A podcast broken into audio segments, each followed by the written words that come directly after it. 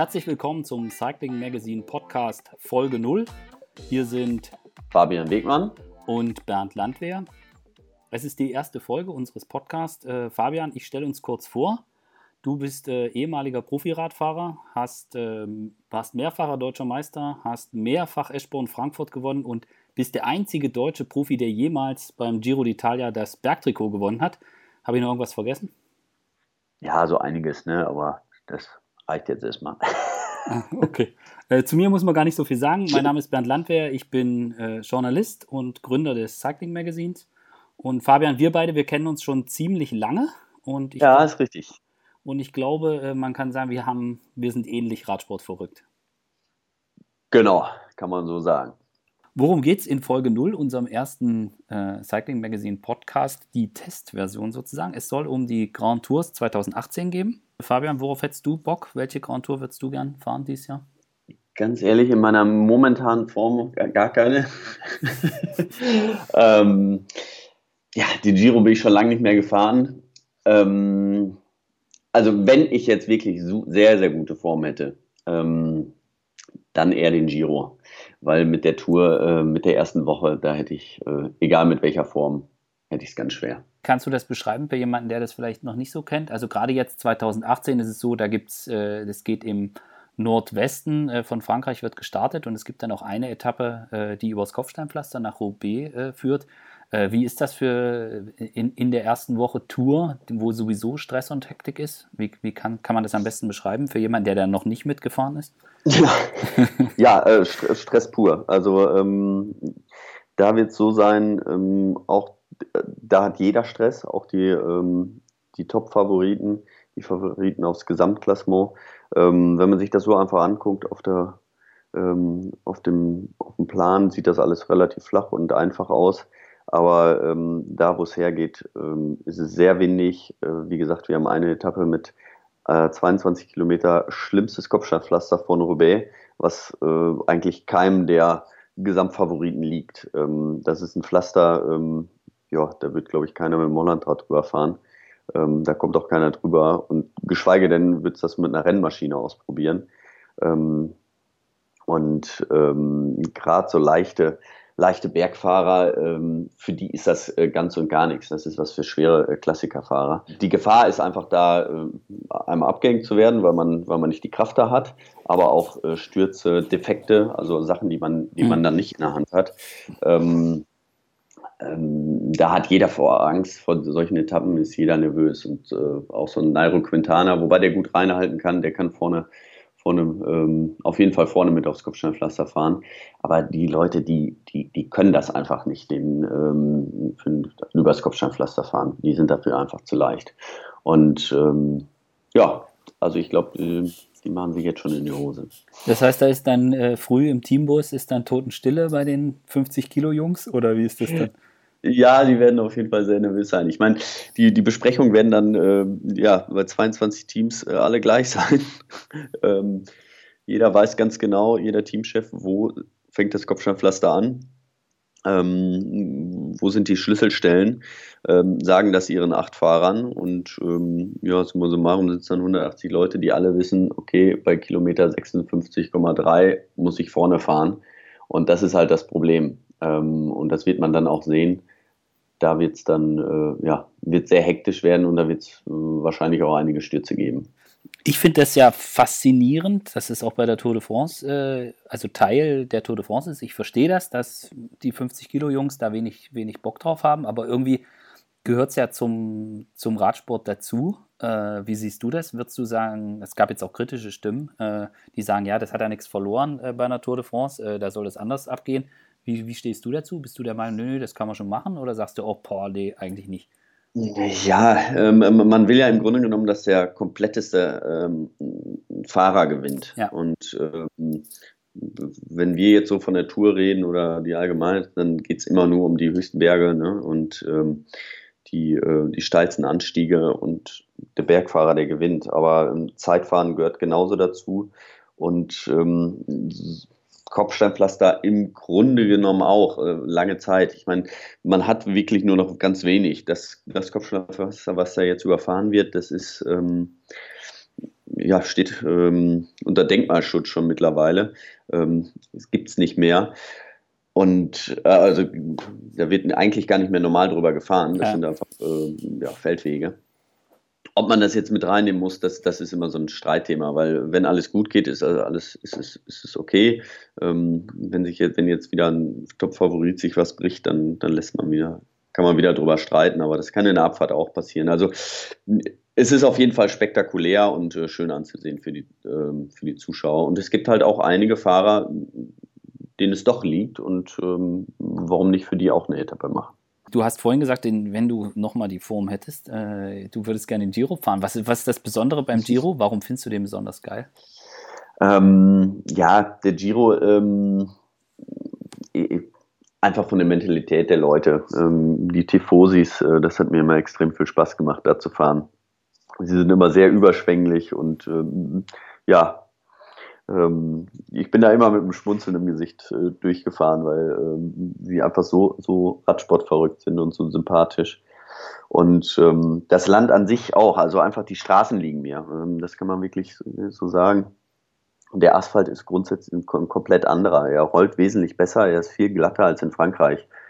Ähm, in Frankreich die Straßen, ähm, ja, e, e eigentlich egal, wo man ist, ob oben in der Normandie oder in den Alpen, die sind relativ rau.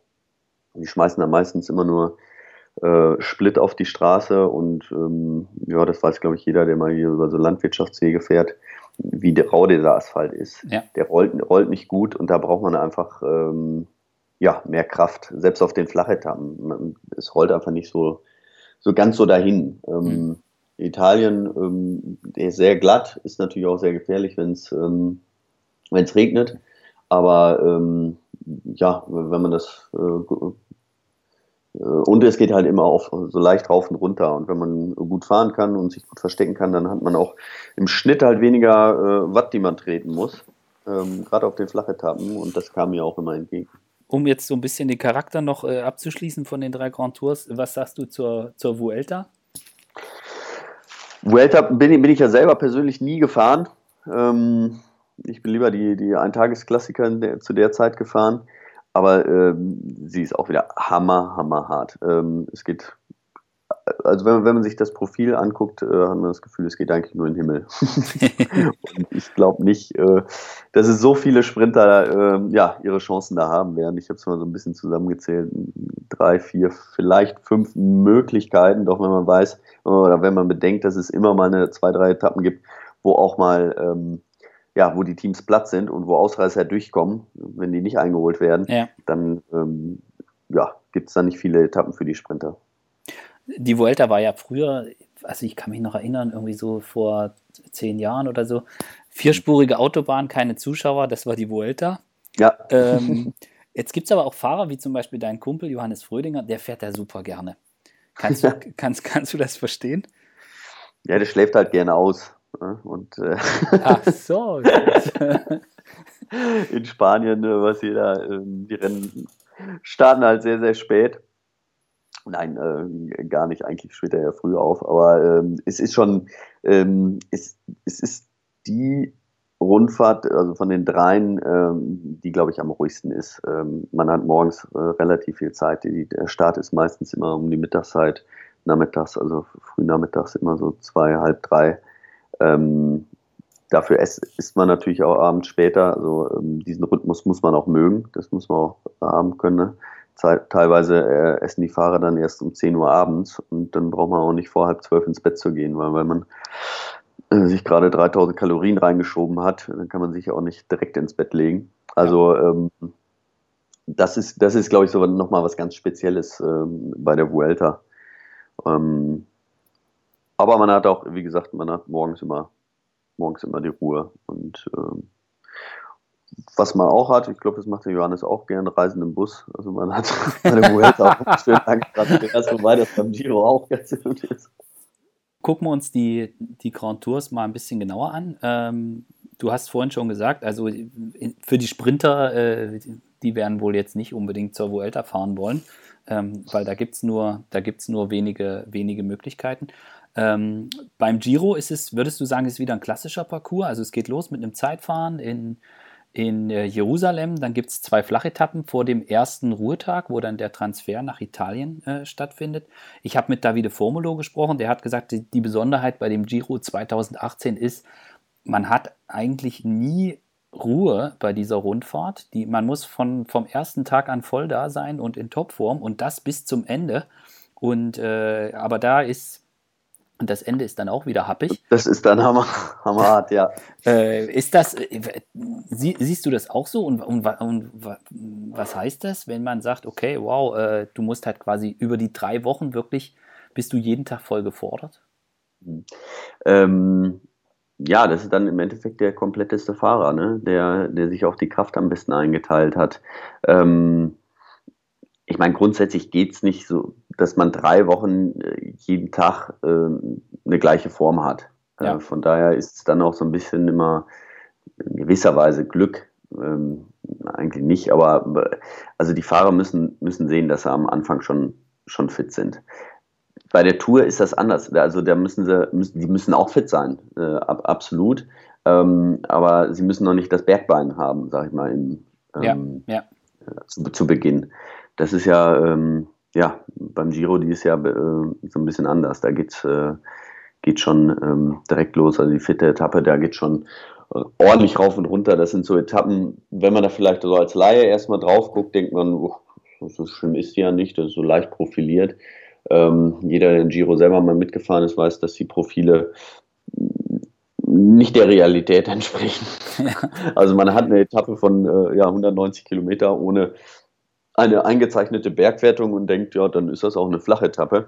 Aber wenn man dann hinterher aufs Filmprofil oder auf sein, ja, sein Fahrradcomputer guckt und mal äh, guckt, wie viele Höhenmeter man gemacht hat und man hat dann doch dreieinhalbtausend drauf auf einer vermeintlich flachen Etappe, dann weiß man, was man gemacht hat. Und weiß auch, warum man so kaputt ist. Typisch Giro.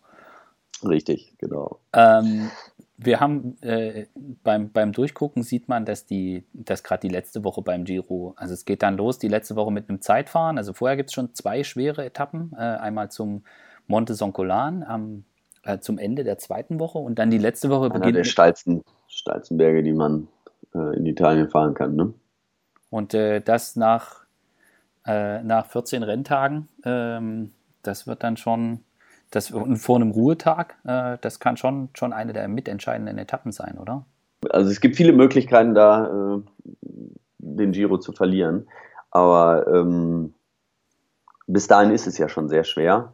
Und äh, ab da wird dann wirklich äh, ja, die Spreu vom Weizen, wird sich da trennen.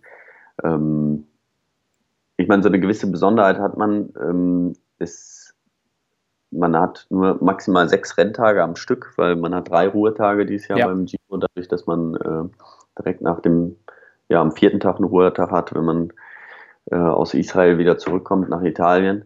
Ähm, deswegen, aber so ein Ruhetag äh, ist, ist nicht für jeden gut. Manche ja. lieben, lieben die, die kommen da besser raus und manche äh, ja, hassen die und ähm, haben dann wirklich eher, eher schlechtere Beine die letzte Woche, da geht es ja dann los mit Zeitfahren und dann gibt es eine nicht ganz so schwere Etappe und dann.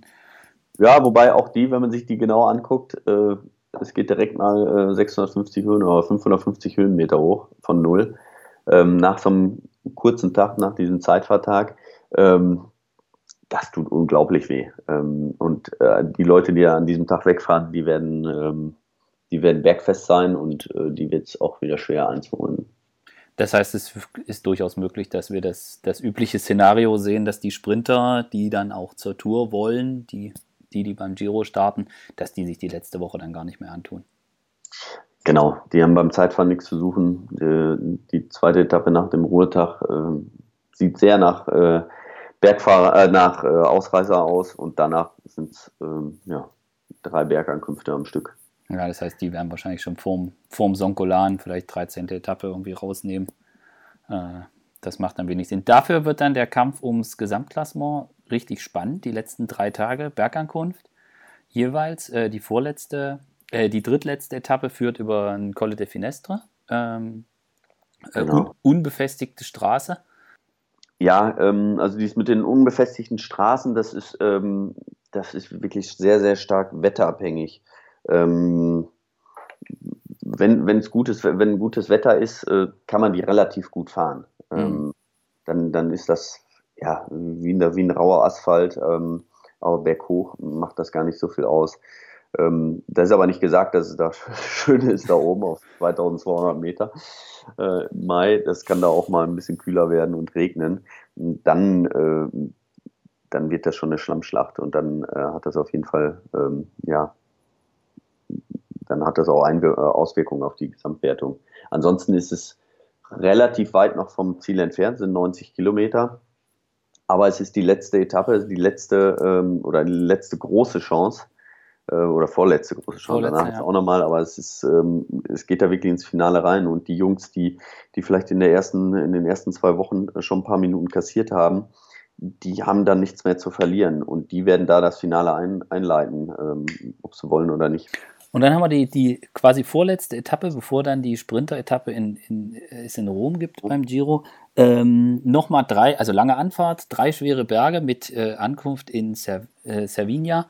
Ähm, Nochmal 214 Kilometer, drei Berge am, am äh, vorletzten Tag. Vorletzten Tag, das ist so, das ist auch typisch, äh, typisch äh, Italiener, typisch Giro.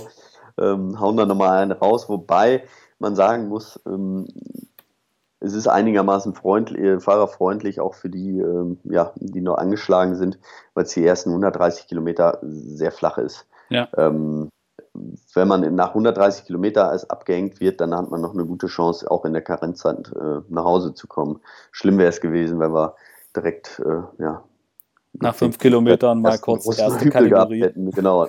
Dann, äh, wenn man dann einen Knickfuß Fuß hat an dem Tag, ähm, dann fährt man die 200 Kilometer nicht mehr in der Karenz nach Hause. Ja. So geht es noch. Aber äh, ist auf jeden Fall, wird sehr, sehr spannend. Ich meine, ähm, der Giro letztes Jahr war auch, war ja unglaublich zu sehen. Ähm, wenn man vier Leute in einer Minute hat, ähm, dann ist natürlich der letzte Tag, ähm, ja, super spannend. Das haben sie sich wahrscheinlich wieder erhofft. Und ähm, da wird es dann äh, in Cervinia wird es auf jeden Fall dann zum Showdown kommen. Ja, und es hat ja die letzten Jahre insgesamt gut funktioniert. Vor zwei Jahren mit Nibali, wo dann Grüßweig mhm. stürzt und dann hat Chavez das Trikot und dann ist es super knapp. Und gerade auch so diese, äh, im, im Endeffekt diese, diese Zweiteilung ähm, des Giro, wo du halt wirklich in den ersten anderthalb Wochen ähm, geht es um Etappensiege und der eine oder andere Sprinter kann da, kann da mal äh, was holen, aber die letzte Woche ist dann meistens knüppelhart und es geht dann quasi auch nur noch ums rosa Trikot. Also alles andere spielt dann auch in der Wahrnehmung kaum noch, kaum noch eine Rolle, also auch medial. Da, ja. So, und das ist halt auch ein Riesenvorteil, weil wenn die Sprinter alle nach Hause gefahren sind, die vermisst dann auch keiner mehr. Die können sich auf, die, können sich auf die Tour vorbereiten. Aber ey, also die letzte Woche beim Giro, auch, auch, auch letztes Jahr, äh, gut, am letzten Tag guckst du dann irgendwie so rein und denkst, oh, wer kann da jetzt eigentlich gewinnen? Äh, mhm. wenn die dann in Rom flach fahren. Äh, letztes Jahr ja, also 2017 ja nicht, weil da gab es ja das Zeitfahren zum Schluss. Aber ja, ja. Äh, jetzt, jetzt in diesem Jahr wird man dann schon gucken, hui, wer, wer, kann, wer kann da überhaupt sprinten? Wer, wer ist denn noch überhaupt von den schnellen Jungs dabei? Genau, ja. Aber sonst vermisst auch keiner die Sprinter, die sich dann auf die Tour vorbereiten. Und klar, äh, Sprinter-Tour, äh, das ist natürlich das, das wichtigste Rennen im Jahr. Also eigentlich auch clever gemacht von der Giro-Organisation, oder? Ja, das kann man, kann man wohl so sagen, ja. Ähm, weil eben, man, wenn, wenn will man ja auch äh, auf den Flachetappen, dass die, die großen Sprinter fahren und dass die sich betteln und dass da wirklich äh, zwei, drei, vier, fünf ähm, oder drei, vier, fünf ganz große Sprinter vorne um Sieg mitfahren und ähm, ja, nicht irgendjemand, sondern da hätte man vielleicht dann lieber einen, äh, einen Ausreißer vorne. Von daher ähm, haben sie das schon gut gemacht, ja. Zum Giro d'Italia haben wir genug gesagt. Jetzt widmen wir uns etwas der Tour de France. Ähm, vorhin haben wir schon drüber gesprochen. Äh, Kopfsteinpflaster, hektische erste Woche. Äh, danach ist uns aufgefallen, ähm, man, diese Tour de France ist eigentlich so ein bisschen zweigeteilt. Es geht um die erste Woche. Äh, das endet quasi mit der Kopfsteinpflaster-Etappe. Und danach wird es bergig, bergig, bergig. Äh, kaum Pause zwischen äh, Alpen und äh, Pyrenäen. Ähm, wie siehst du das? Ja, äh, genau so. Also das ist, ähm, äh, gibt es kaum noch Verschnaufpausen hinten raus. Ähm, am Anfang äh, ist es hektisch, äh, flach und hektisch und hinten raus wird es schwer und schwer. schwer. und nicht mehr. Es sind nicht so die ganz krassen äh, Bergetappen, also nicht so die ganz krassen Berge. Also klar, Alpe d'Huez ist im Programm, äh, aber auch wenn man jetzt so in die Pyrenäen guckt. Aber es gibt eigentlich äh, keine, keine, keine Pause mehr, außer zwei äh, Etappen. Also ab der zehnten Etappe gibt es noch genau zwei Etappen, äh, die, die nicht so anspruchsvoll sind und äh, das Zeitfahren und dann die Schlussetappe. glaubst du, dass das dem Ganzen irgendwie noch einen anderen Charakter gibt? Ja, es macht dann jeden, jeden Tag einfach spannend. Ne? Ähm, also ähm, das wird, äh, es kann jeden Tag eigentlich dann äh, eine Änderung im Gesamtklassement geben. Und äh, ich glaube, das ist auch der, das Ziel der mhm. Organisatoren, dass es bis zum Schluss äh, offen bleibt, ähnlich wie im letzten Jahr. Ja. ja. Die bei der zehnten Etappe, ich weiß jetzt nicht, äh, wie es genau heißt, aber irgendwie äh, Plateau de Glissers oder so, äh, da gibt es jetzt auch so einen Gravel-Abschnitt, also es ist relativ weit vom Ziel weg, aber es gibt auch eine Etappe, wo es über, über unbefestigte Wege geht. Das ist die Etappe nach Le Grand Bonnat. Ist das, Richtig, jetzt, ja. ist, ist, das jetzt irgendwie hip oder warum machen die das? Ähm, ja, also ich glaube, ähm, extrem anspruchsvoll äh, ist das oben nicht. Es ist auch nicht ähm, gar nicht mal unbedingt, dass der Anstieg da viel ähm, äh, Gravel hat oder viel ähm, Schotter, sondern ähm, das ist, es geht oben so über den Pass drüber und es ist relativ flach da oben und das ist Gravel. Und ähm, ich glaube, man erhofft sich halt äh, wunderschöne Bilder von da oben, denn äh, wenn die mhm. Fahrer da drüber ziehen und das ordentlich staubt, dann ähm, ja, dann äh, bringt das mit, mit, Sicherheit schöne Bilder. Und ähm, dann lieben die, das, die Franzosen das natürlich auch, an Monumenten vorbeizufahren und so ein bisschen die französische Geschichte äh, da in den Vordergrund zu heben. Und deswegen, ähm, das ist ein großes Kriegsdenkmal und da wird es vorbeigehen. Ja. Äh, die letzte Alpenetappe ist halt äh, Madeleine, äh, Col de la Croix-Fer und äh, dann nach Alpe d'Huez. Ähm, es ist, glaubst du, das wird äh, da wird es schon richtig, richtig ähm, große Bewegung geben. Ist das so die, die nach zwei schweren Etappen dann so die dritte, äh, das, wo, es dann Alp d'Huez richtig Abstände gibt? Ja, das denke ich, denke ich schon. Also es sind eben, das ist äh, drei, drei Bergetappen äh, in Folge und dann am der letzte Anstück Alp d'Huez. Ähm, da sind die Fahrer absolut am Limit und ähm, da zählt hinterher hinten raus dann jedes Korn. Ähm, danach haben sie im Grunde genommen äh, ja, nur eine flache Etappe und dann geht es wieder weiter. Dann ist es eine, geht es nach Mont hoch, was wieder ähm, nicht lang ist, aber äh, wo extrem schnell Abstände entstehen können, weil es so steil ist. Mhm. Ähm, und von daher denke ich, dass Alp d'Huez, da kann man schon mal den ersten Zwischen... Na, eigentlich kann man nach der ersten Woche schon mal den ersten Zwischenstrich ziehen, nach dem Kopfsteinpflaster. Guckt, wer überlebt hat.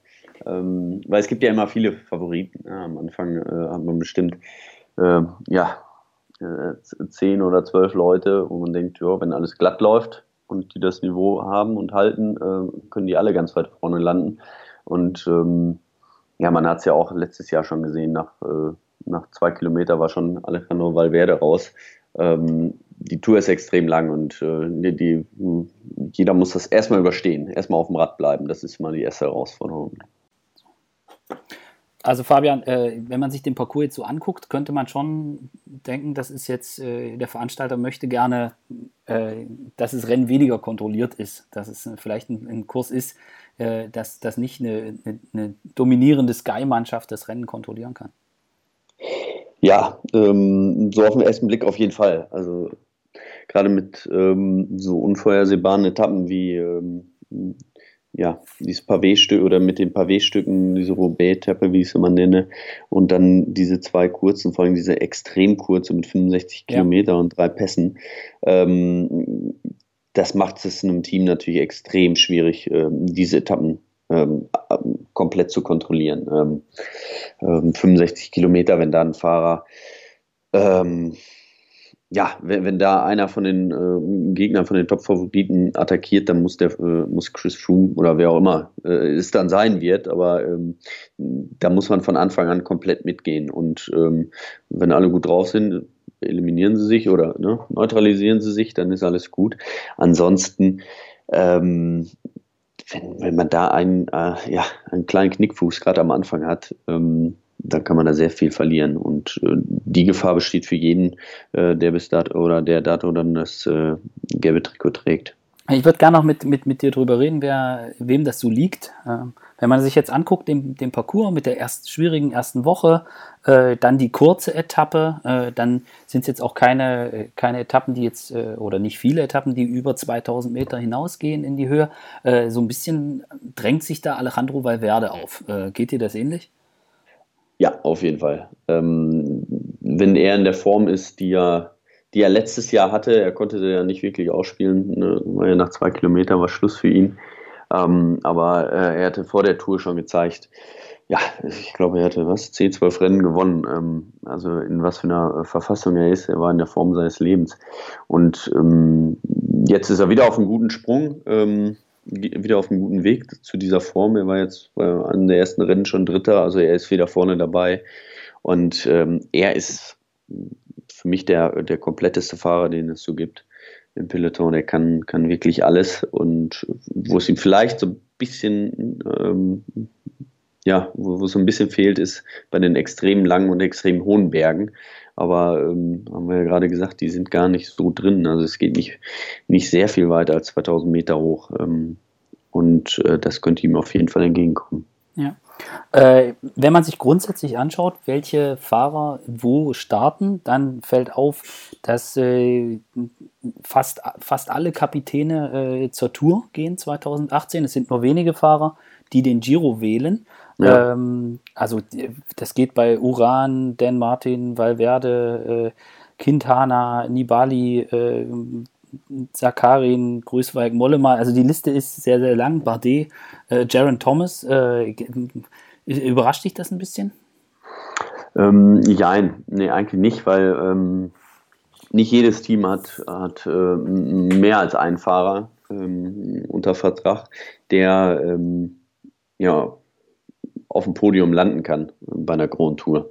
Und ähm, die Vergangenheit hat halt gezeigt, dass Giro und Tour beides auf Sieg zu fahren so gut wie unmöglich ist. Ja. Ähm, das schafft kaum einer. Ähm, und deswegen ist man halt eher dran, die Tour ist die Tour, das ist das Wichtigste für so gut wie jeden Sponsor. Ähm, und deswegen setzt man alles auf die Tour. Ja. Nun ist so, also beim, beim Giro sind es äh, nicht viel, also Fabio Aru hat es gesagt äh, und, Tom, mhm. und Tom Dumoulin, äh, dem ja eigentlich dieser Tour de France-Kurs 2018 auch äh, äh, eigentlich gut entgegenkommen würde. Aber gut, vielleicht hat er der jetzt nachdem Chris Froome möglicherweise nicht starten kann, der eigentlich zum Giro fahren sollte. Ähm, ja. Und vielleicht ist da auch den Organisatoren vielleicht noch das eine oder andere Argument äh, eingefallen, wie man vielleicht Tom Dumoulin überreden kann. überreden kann, dass er äh, beim Giro startet. Aber eigentlich wäre das ja auch eine große Chance, äh, für, dass man beim Giro relativ weit oben landen könnte, weil die Konkurrenz eben nicht so groß ist. Ähm, ja, ne, also eben, ähm, wie gesagt, also letztes Jahr hat Tom Dumoulin mit Sicherheit alles richtig gemacht. Ähm, er hat nicht alles auf die Tour gesetzt, sondern äh, auf den Giro. Und ähm, wenn man den Giro gewinnt, dann hat man den. Dann ist das äh, ähm, dann ist das super. Nur ein vierter Platz beim Giro äh, zählt halt nicht wie ein ähm, neunter Platz bei der Tour. Das, das muss man halt auch sehen. Und ja. deswegen ähm, äh, ja, fahren viele lieber dann die Tour. Aber ähm, wenn du die Chance hast, den Giro zu gewinnen, ähm, dann bist du in den Geschichtsbüchern drin. Und äh, Tom Dumoulin hat das letztes Jahr äh, erkannt, hat es richtig gemacht und äh, hat nicht wie viele andere alles auf die Tour gesetzt und ähm, konnte dann noch gewinnen. Ja, so ein bisschen äh, in die Richtung geht es auch bei, äh, beim Team Katjuscha Alpecin, äh, die gesagt haben, nee, sie schicken nicht äh, Ilno Sakarin, der ja bei der Vuelta aufs äh, Podium gefahren ist, sie schicken den nicht zum Giro, ähm, obwohl da die, die Konkurrenz jetzt nicht so groß wäre. Und sie haben Marcel Kittel als Topsprinter verpflichtet für die Tour. Die gehen jetzt mit beiden Kapitänen äh, in die Rundfahrt äh, zur Tour. Äh, dann, es ist aber noch äh, ein Fahrer weniger, also nur noch acht äh, Fahrer pro Team. Das klingt jetzt, äh, ist jetzt sportlich nicht so direkt nachvollziehbar, oder? Nee, nicht direkt. Ähm, ähm, sie probieren den Spagat, äh, warum auch immer. Ähm, sie haben mit Marcel Kittel jemanden eingekauft, der letztes Jahr äh, fünf Etappen gewonnen hat. Ähm, also er ist ein Garant dafür, äh, um Sieger einzufahren. Ähm, aber sie riskieren es im Grunde genommen dadurch, dass sie Ilno Zakarin mitnehmen. Ähm, da haben sie einen Anfahrer oder einen Helfer für Marcel Kittel auf jeden Fall weniger. Ähm, und im Grunde genommen braucht der Zakarin auch noch ein, zwei äh, Fahrer, die ihm dann ähm, in den Bergen helfen. Also dementsprechend ähm, ist der Sprintzug von Marcel Kittel natürlich schon, ähm, wird er schon sehr dezimiert sein. Ähm, und man geht damit ein hohes Risiko ein. Ähm, warum man das macht, weiß ich nicht. Ich meine, ähm, Inun Zakarin ist seit langem wieder ein Russe, der, ähm, der es geschafft hat, bei einer Grand Tour aufs Podium zu fahren. Und äh, ich glaube, das ist mit der Grund, warum er auch ähm, da fahren wird. Und ja. äh, weil ansonsten, ähm, ja, wenn ich den Marcel Kittel bei mir im, in meinem äh, fiktiven Team hätte, also wenn ich ihn unter Vertrag hätte, dann würde ich alles tun, dass er äh, da glücklich ist und jeden mitnehmen kann, den er mitnehmen will. Mit zwei Kapitänen, Movistar schickt äh, ja nicht nur Alejandro Valverde, also so ist der Plan, sondern auch äh, Nairo Quintana. Ähm. Glaubst du, dass das, äh, das ist bei dem Parcours, dass die sagen, okay, nee, das ist, das ist schon, Valverde ist da schon unser Mann, oder traust du Quintana auch zu, gerade so die erste Woche da zu überleben? Also es wird sehr, sehr schwer für ihn. Ähm, ich traue äh, Alejandro Valverde mit Sicherheit mehr dazu, aber ähm, ja, Quintana hat mich auch schon so, so einige Male überrascht. Ähm, da denkt man, das ist so ein kleiner Ziellicher, der kann nichts irgendwie auf dem Flachen oder wenn es windig ist und irgendwie, der ist schon sehr, sehr zäh. Ähm, nehme ich mich oder ich finde es immer überraschend oder äh, bewundernswert im Grunde genommen, wie ähm, wie Movistar das hinbekommt. Ähm, die gehen ja wirklich mit zwei mehr oder weniger gleichen Kapitänen äh, ins Rennen. Ähm, also Quintana wird mit Sicherheit sagen, alle fahren für mich und äh, aber Valverde ist einfach schon immer da. Ja. Der wird auch irgendwie immer noch immer da bleiben. Hat man das Gefühl auf jeden Fall. Ähm, Valverde ist, ist, äh, ist clever, er ist intelligent und ähm, im Grunde genommen ist es auch einfacher, oft so aus der zweiten, zweiten Position rausfahren. Er wird mit, ich glaube, dass er ähm, Quintana schon die Führungsrolle überlässt. Ähm, aber wenn es dann bei Quintana nicht so läuft, äh, wie er sich vielleicht vorgestellt hat, dann äh, traue ich ihm auch zu, dass er dann zupackt.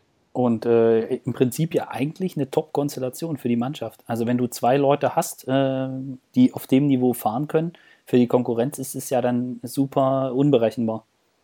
Eben, also vor allem, wenn man das vorher so sagt. Ich meine, bei ähm, Sky hat das nicht so gemacht. Ähm, sie würden das ja dieses Jahr mit, äh, mit Jaron Thomas haben. Ähm, wenn er in der dementsprechenden Form ist, haben sie wirklich zwei Leute, die ganz weit vorne mitfahren können. Aber ähm, es gibt halt die, die äh, bei Sky immer die ganz klare Stallorder. Ja.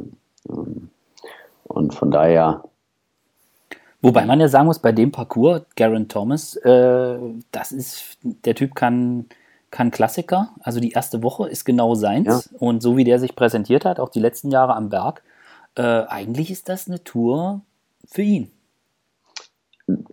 Absolut. Ähm, absolut. Die, die erste Woche ähm, ist was für Klassikerfahrer. Ähm, das das ist, äh, ist sein Terrain da hat er schon so ein, einige Male bewiesen, äh, was er da drauf hat. Also da ist er ja nicht unschlagbar, aber äh, er, er, fährt mit den absoluten Spezialisten damit.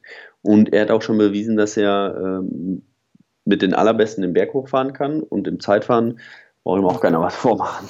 nee, das, das also deswegen, es gibt da aber es gibt so einige Fahrer, wo man denkt, ja, eigentlich, wenn alles zusammenläuft, und so ist es auch. Also da ist, ist nicht nur einer, der äh, die alle in Schatten stellt, sondern da gibt es ein paar, die wirklich auf jedem, jedem Terrain gut zurechtkommen und die, wo, wo ich sagen würde, dem traue ich auf jeden Fall äh, jetzt einen Sieg zu. Ähm, aber es kommt halt immer oft, oder oft kommt halt immer noch mal so ein, so ein Stückchen Pech dazu. Und ähm, der, der hinterher am wenigsten Pech hat, der gewinnt dann. ähm, über einen müssen wir jetzt noch reden, dem die Strecke eigentlich auch liegen könnte. Äh, das ist Romain Bardet. Äh, du, bist, du bist Fanboy. Absolut. Nein, ich äh, bin absoluter Fan von ihm. Ähm, super sympathisch, ähm, ganz angenehmer Mensch. Ähm, angriffslustig, also im Rennen, äh, er, er, scheut da nichts. Äh, auch mal alle Karten einfach auf den Tisch zu, werf, äh, zu legen und dann äh, loszufahren. Äh, sowas liebe ich natürlich irgendwie. Das ist äh, nicht so, dass er einfach nur wartet, wartet, hinterher fährt, sondern äh, er riskiert auch mal was. Und ähm, ja, er kann alles. Also ich bin vor zwei Jahren bin ich mehr mit ihm äh, Mountainbike-Marathon in Südfrankreich gefahren. Also der, da hat er schon für Roubaix trainiert, für das Wasser. ähm, also das kann er auch auf so einem Terrain. Da ist er, ist er schon, äh, schon viel mit. Von daher ähm, wird das auch ein Kurs für ihn sein. Auch diese kurze Etappe, äh, da hat er sich äh, mächtig gefreut. Ich war ja auch bei der Tourpräsentation Ja. und habe mir angeguckt. Ähm, da ist ihm schon ein Grinsen übers Gesicht gehuscht. Aber Richie Port wird jetzt nicht viel gelächelt haben, oder? Als sie die Strecke präsentiert haben. Äh, Nee, ich, ich glaube auch nicht. Ähm, ich meine, er ist ja, er ist für mich auch jemand, wo ich sage, der, muss da jetzt mal gewinnen. ne? Das ist, Ja. er ist so gut am Berg, er ist so gut im Zeitfahren. Ähm, aber der hat halt wirklich einfach zu oft Pech. Aber der hat doch die, die erste Immer. Woche, die erste Woche, da hat er doch schon, die würde er am liebsten rausreißen, die Seiten aus dem Roadbook. Ja, ja, genau. Und wenn, wenn der die, diese Etappe jetzt sieht, ähm, der, das ist überhaupt nicht nach seinem Gusto. Da, ähm, ja, wird er schon ein bisschen schlucken müssen. Aber es ist einfach so. Ich meine, er muss da durch. Äh, er muss vielleicht auch mal angehen, muss die Strecken ähm, trainieren. Wobei er einfach, ähm, ich mag ihn sehr gerne, aber er hat halt einfach nicht dieses, dieses fahrerische Können, was manche andere haben. Oder er hat einfach oft die, das Pech auf seiner Seite. Das ist bei ihm unterm Reifen glatter ist als bei anderen. Das ist gemein. Und ja, es ist gemeint, nein, aber so. so Ja, irgendwie ist es so. Er ist der Bruchpilot seit, seit Ja, fünf, sechs Fakt, Jahren. Der kommt einfach nicht an. stürzt als, als andere. Ähm, Ja. Und dass er deswegen oft schon in aussichtsreicher Position eine Grand Tour verlassen musste. Und das ist einfach, einfach schade. Deswegen äh, wünsche ich ihm dieses Jahr äh, alles Gute und dass er da gut durchkommt. Ich äh, würde mich sehr, sehr freuen, wenn er vorne ankommt. Glaubst du, dass Nibali noch, noch, das noch drauf hat, die Tour zu gewinnen? Er ist ein, ein Klassefahrer. Also er, er hat absolut Klasse. Er lässt sich nie aus der Ruhe bringen. Ähm, auch wenn er schon, schon, schon weit abgeschlagen ist. Das hat man ja auch, auch beim letztes Jahr beim Giro gesehen. Ja. Da war er ja schon, schon, schon raus, war er weg. Ähm, hinterher ist er dann doch noch Dritter geworden, aber das hat ihm ja nach der ersten Woche oder anderthalb Wochen hat ihm das ja auch keiner mehr ähm, zugetraut, aber er lässt sich da nicht, äh, nicht unterkriegen. Von daher ist er sehr willensstark und, und zielstrebig. Ähm, ich weiß nicht, ob er sein Zenit schon, schon überschritten hat, aber er hat ihn mit Sicherheit erreicht da irgendwie. Ähm, und bei ihm muss alles, alles gut zusammenlaufen. Aber ansonsten, er ist, er ist erfahren. Ähm, der wird auf dem Kopfsteinpflaster da keine Probleme haben, auf der Windkante da am Anfang nicht. Ähm, da ist er ein Fuchs. Ähm, da braucht er sich nicht so die Gedanken machen. Äh, wen wir auch noch auf der Liste haben, wo wir drüber gesprochen haben, ist Mikel Landa. Äh, letztes Jahr bei Sky so ein bisschen untergegangen, beziehungsweise nicht untergegangen. Er war äh, Helfer und ist sehr Stark. stark gefahren, war vielleicht sogar stärker als sein Kapitän, äh, du, durfte aber nicht so richtig. Und dann gab es hier Hashtag FreeLanda ähm, und er ist jetzt zu, zu, zu Movistar gewechselt und äh, ja, wir haben über Valverde und Quintana gesprochen. Das, äh, Mhm. ja, ist jetzt So ein bisschen in, vom Regen in die Traufe. Ja, also was, was die Tour, glaube ich, angeht. Ähm, ich kann mir nicht vorstellen, dass er da äh, ja auch noch mit hinkommt mit einer freien Rolle. Also das, ähm, das funktioniert ja irgendwie nicht, ähm, mit drei Leuten dann hinzufahren. Ähm, gut, er wird sich das äh, sehr gut überlegt haben. Ich meine, er ist Spanier und es ist natürlich schön, wenn du auch in einem spanischen Team, wenn du im einheimischen Team fährst. Deswegen, ähm, das war mit Sicherheit auch, auch ein Schritt. Ähm, er ist ein lebensfroher Mensch und äh, die Spanier halt grundsätzlich auch, die Teams und deswegen wird ihn das auch bewegt haben. Aber ähm, ja, er war auf jeden Fall hätte er letztes Jahr auf äh, aufs Podium fahren können, äh, keine Frage. Er äh, war nicht jeden Tag unbedingt stärker. Er hatte dann auch zum Schluss mal seine ähm, so ein bisschen mal einen kleinen Hänger. Also man es ist immer leichter zu sagen, also es ist auf jeden Fall leichter auch aus der zweiten Reihe nach vorne zu fahren, als, als den Druck zu haben, so ich muss das jetzt jeden Tag bringen. ja. Ähm, aber er war einige Tage äh, mit Chris Froome auf und äh, auch, auch wohl mal drüber, ja. Und eigentlich, das kann ja auch so laufen, dass die gesagt haben, du pass mal auf, nächstes Jahr, wir gucken uns hier den Kurs an und dann sagen die, pass auf, du gehst dieses Jahr auf Giro oder Vuelta. Ähm, meine, für, für ihn wäre es ja auch total in Ordnung, wenn er, ich sag jetzt mal, die, vielleicht die Tour als Helfer fährt und dann halt voll auf, den, äh, auf die Vuelta geht, ähm, um, um die zu gewinnen.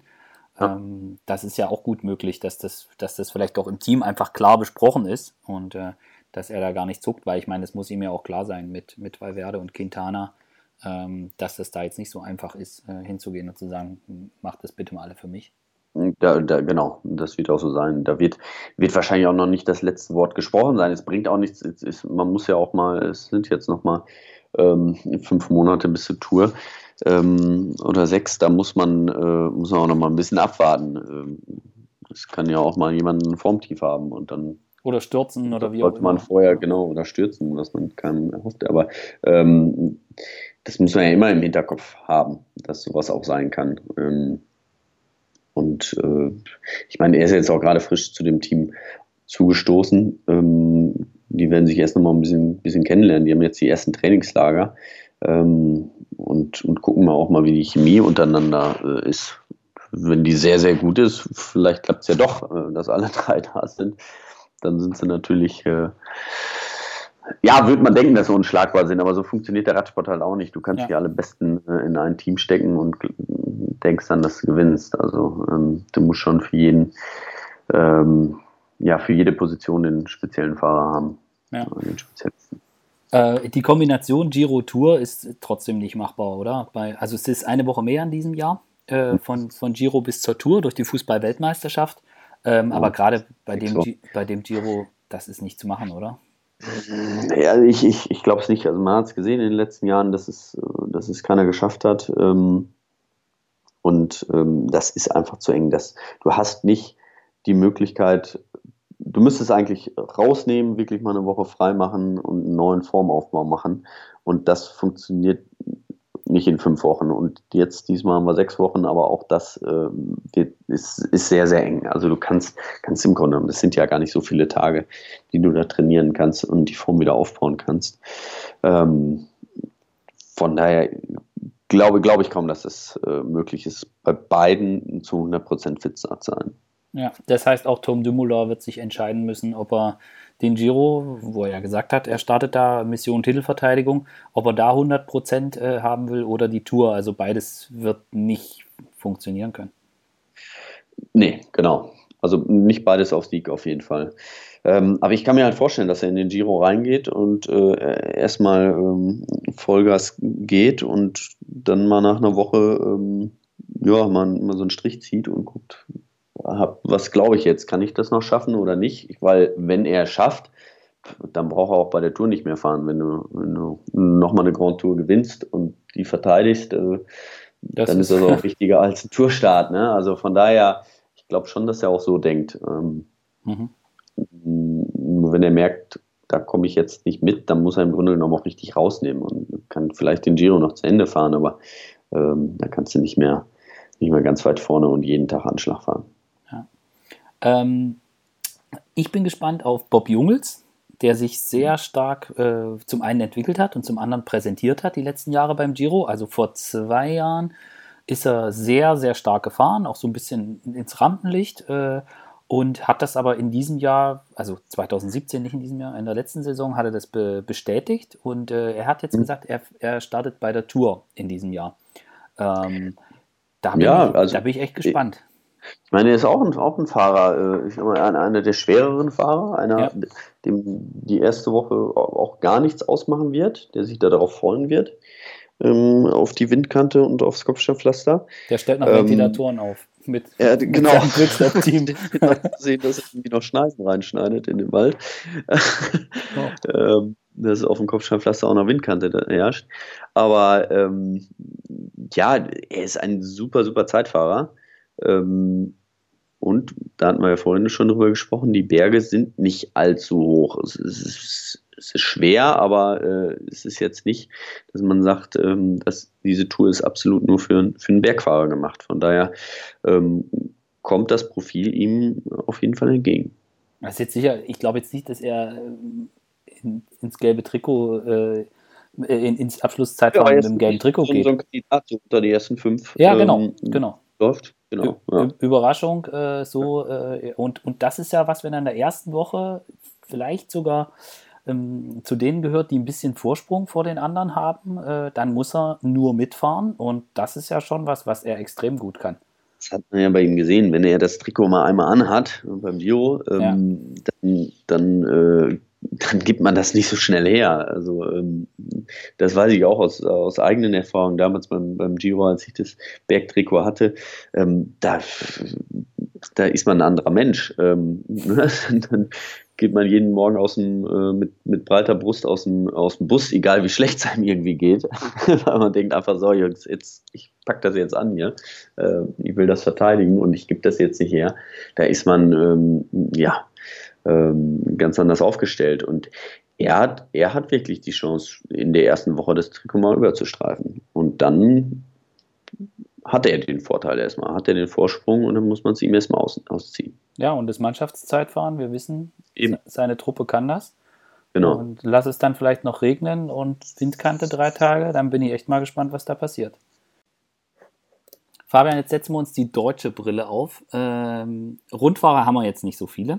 Ähm, wir, über Sprinter haben wir schon gesprochen, äh, zumindest über Marcel. Ähm, da haben wir ja mit, mit André Greipel noch einen, noch einen zweiten Sprinter, der der gerade auch in der ersten Woche und dann auch auf dem Champs-Élysées für Furore sorgen kann. Aber wenn wir jetzt so gerade über Klassementfahrer geredet haben, ähm, bei Emanuel Buchmann, der ja so in den, ich glaube, 15. ist er geworden, 2017. Es war jetzt immer so ein, gab einen riesen Hype. Äh, die ARD ist da förmlich durchgedreht, dass es da endlich jemanden gibt, der in der Spitzengruppe ankommt. Und, ähm, aber wenn man sich jetzt die Tour de France Strecke 2018 anguckt, das ist eigentlich nicht so seins. Nee, ich will mir auch nicht zu nahe treten, aber äh, das, äh, die erste Woche nicht. Wo, wobei die erste Woche ist oft, oft so, wie sie jetzt. Nicht ganz so extrem, aber ähm, die ist oft flach und auch windanfällig und man hat oft, oft ähm, ja auch so ein paar Passagen eingebaut. Ähm, aber man muss nicht unbedingt davon ausgehen, dass er äh, mit, mit, einem Vorteil daraus kommt aus der Woche oder mit einem Vorsprung. Ähm, aber das muss ja auch nicht sein. Ich meine, er ist, er ist immer noch sehr, sehr jung. Ähm, er hat letztes Jahr auch bewiesen, wie, wie konstant er fährt. Ähm, genau, ja. Also er, er hat, ich, ich habe gesagt, Top, äh, Top 15, ähm, das, das kann er erreichen, das ist, das wäre super. Ähm, das ist auch das, was er drin hat und das hat er auch genau erreicht. Und ähm, ich habe das immer so ein bisschen, ja, fand das ein bisschen schade, wenn darüber gesprochen wurde, dass er schon wieder nicht vorne mit angekommen ist. Der war immer vorne dabei, sonst wäre er nicht 15. geworden. Der war nur nicht in der allerersten Gruppe, der war oft, ja. oft nur 20, 30 Sekunden dahinter, deswegen war er halt dann nicht äh, äh, im Bild dann zu sehen in, in den Kameras, aber er ist immer äh, in Sichtkontakt gewesen, weil so einen großen Rückstand hatte er am Ende nicht. Ähm, und wahnsinnig konstant gefahren. Ja? Also bevor genau. wir jetzt hier irgendwie in so eine Medienkritik ab, abdriften, ich glaube da Gefahr. Äh, er hat ja Nein, mit, es, mit, Raphael, mit Raphael Maika haben sie außerdem einen Kapitän dabei, äh, ja. der bei der Tour ganz klar äh, gucken soll, dass er in die Top 5 fährt. Das ist ja das ambitionierte Ziel äh, des Teams. Die wollen bei den Grand Tours in die Top 5. Und äh, dann haben wir wieder das Dilemma, wo wir vorhin schon drüber gesprochen haben. Dann hast du zwei Kapitäne, die du aus dem Wind halten musst. Und dass man da jetzt irgendwie Emu sagt, pass auf, äh, Rafa ist unser Kapitän und wir gucken, was passiert. Und äh, dann haben sie auch noch Peter Sagan dabei. Äh, und, und, dann soll und, und, dann, und dann soll Emu einfach gucken, wo er hinkommt. Vielleicht macht es auch einfach mehr Sinn zu sagen, nee, äh, wir nehmen den gar nicht mit zur Tour. Äh, der, kann sich, der kann sich ganz entspannt äh, vorbereiten auf, äh, auf die Vuelta und vielleicht sogar auch auf die WM, weil das ist auch mhm. so ein Thema, was sicher bei einigen im Hinterkopf rumspukt. Äh, die WM in Salzburg äh, extrem, äh, in, ähm, in, Innsbruck, nicht in Salzburg, in Innsbruck, Innsbruck ähm, ja. die ist extrem schwer, also für ja. Bergfahrer. Ähm, und äh, in Kombination mit der Tour muss man mal gucken, wie das so möglich ist mit Vorbereitung. Aber das wäre ja auch eine Nummer, dass man sagt, äh, man lässt als Team, sagt man, okay, man lässt den, den Emu, nimmt man gar nicht mit zur Tour, äh, den schickt man mal zur Vuelta, vielleicht auch so ein bisschen ohne Druck, ohne Mediendruck auch. Äh, und dann mhm. kann er einfach mal gucken, wie weit es da wirklich geht. Und, äh, ja, die Idee ist das auf jeden Fall und ich glaube, das würde ihm auch gut tun. Und Ähm, bei der Vuelta, ähm, ja, in die ersten zehn, vielleicht sogar ersten fünf zu fahren, das, das traue ich ihm auf jeden Fall zu. Und das wäre vielleicht auch einfach so für sein, für sein, fürs Selbstbewusstsein äh, gut. Ähm, würde ihm dann nochmal so einen Schub bringen. Ähm, aber äh, das haben, haben, wir ja auch nicht zu entscheiden. Ich meine, äh, nee. die, die, Tour auch als Fahrer äh, will man das ja immer, okay. äh, äh, ja, will man da dabei sein irgendwie und, und, und da was, äh, da sich beweisen. Ähm, ich fand es letztes Jahr wirklich großartig, wie, wie er sich jeden Tag da den Herausforderungen gestellt hat und wie, ja, wie konstant, das hattest du ja auch gesagt, wie konstant ja. er gefahren ist. Und wenn er stärker wird und das ist ja das A und O, also diese Konstanz. Wenn du eine Grand Tour mal gewinnen willst, brauchst du die. Es gibt immer welche, wo du denkst, okay, die, äh, die, die, gewinnen alles, die müssen alles, die sind so stark äh, und da führt kein Weg dran vorbei. Ich denke da mal an so einen Richie Port, aber er ist halt nicht konstant genug über die äh, drei Wochen. Hm. Ja. Ja, und ich meine, diese, dieses, diese mediale DJ van Garderen fällt mir jetzt nur gerade mal ein. Oh, ja. Oh. das ist für mich so ein absolutes, äh, ja, so ein Paradebeispiel. Er, ist, ähm, er fährt Wattwerte und ist an manchen Tagen stark wie sonst was. Aber in der Drei-Wochen-Rundfahrt konnte er das noch nie äh, in der Konstanz so zeigen. Und das ist der Vorteil von, ähm, von Emanuel Buchmann. Und äh, ja er ist noch jung, von daher kann man davon ausgehen, dass er auch noch stärker wird und steht noch alles offen. Ja, und bei jeder Rundfahrt gibt es irgendwann den Tag, wo man Oh TJ äh, twittert. Ähm, aber ähm, bei, Emo, bei Emo ist halt auch das Thema mit, äh, ich glaube auch so aufmerksamkeitsmäßig. Ich meine, wenn man jetzt klar, deutsches Team und man sieht ja auch, wie die ARD äh, steil geht, wenn äh, Emanuel Buchmann da vorne mit ankommt. Äh, ich weiß nicht, wie oft der Name dann da gerufen wird und so weiter. Das ist natürlich alles top für den Sponsor oder für die Sponsoren und das Team. Aber ich meine, sie haben mit Sagan einfach einen absoluten Garanten, dass sie den nochmal rausschmeißen aus der Tour, weil er irgendwo äh, äh, sich ein bisschen zu weit mit jemandem behagt hat. Das, das glaube ich nicht. Und dann muss man sich eigentlich darum keine Sorgen machen. Ich glaube auch, dass das langfristig vielleicht sogar intelligenter wäre, weil lass den mal bei, bei der Vuelta in die Top 5, ich sag mal mit ein bisschen Zufall, vielleicht sogar äh, aufs Podium fahren, äh, dann, dann drehen ja alle Medien das Jahr drauf total durch. Äh, was kann der dann bei der Tour? Also da wäre dann auch die, ja, ja. die Aufmerksamkeitsspanne viel, viel größer. Äh, vielleicht, ja. also da bin ich, da bin ich echt mal, äh, da bin ich echt mal gespannt, was, äh, was man dann da macht und wie sich das Team, wie sich das Team dann, dann auch entscheidet. Also mit, mit Formulo beim Giro haben die einen Topmann, mit, mit, mit Maika und Sagan zur Tour musst du eigentlich auch keine Gedanken machen. Mhm. Und äh, ich weiß nicht, ob Leopold König nochmal in Schwung kommt, aber.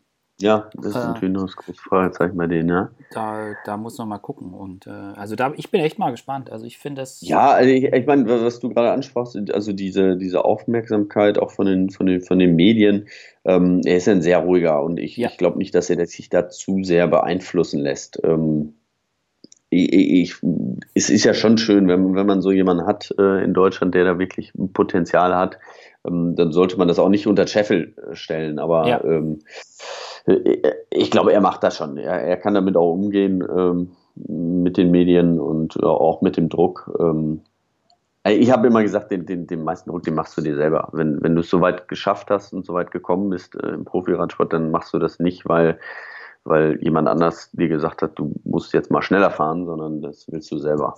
Ja. ja, und bei ihm ist ja auch so, ich meine, das ist ja jetzt schon zwei Jahre her, dass er da deutscher Meister geworden ist und dann, ich glaube, in der, dieser ersten Tour, äh, das war dann schon hart für ihn, das einfach zu realisieren, was dann da plötzlich passieren kann medial. Mhm. Äh, ich meine, du hast es ja früher auch erlebt, äh, wie die ganzen komischen Journalisten kamen und dich komische Sachen gefragt haben.